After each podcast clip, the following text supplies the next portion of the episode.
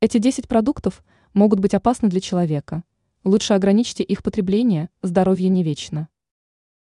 Некоторые продукты питания могут быть опасны для здоровья человека. Негативный эффект достигается при условии чрезмерного употребления в долгосрочной перспективе. В процессе соблюдения диеты или составления меню желательно пользоваться принципами здравого смысла. Давайте посмотрим, какие продукты лучше не есть. Какие продукты могут быть опасны для человека? Вот эти виды еды.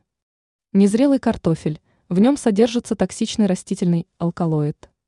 Санакчи, поедание живого осьминога, не является хорошей идеей. Кешью важно употреблять только обработанный орех. Устрицы, в теле моллюска могут накапливаться вредные вещества. Маниока, нельзя употреблять это растение в сыром виде.